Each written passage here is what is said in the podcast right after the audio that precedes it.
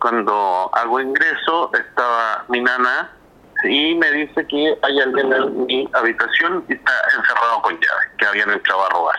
Ante lo cual yo agarré una pistola que tengo debidamente inscrita, salgo por el patio a ver hacia mi pieza, a través de la ventana, por lo cual veo que el ladrón iba corriendo, ya saltando la pandereta de mi casa, y efectué tres disparos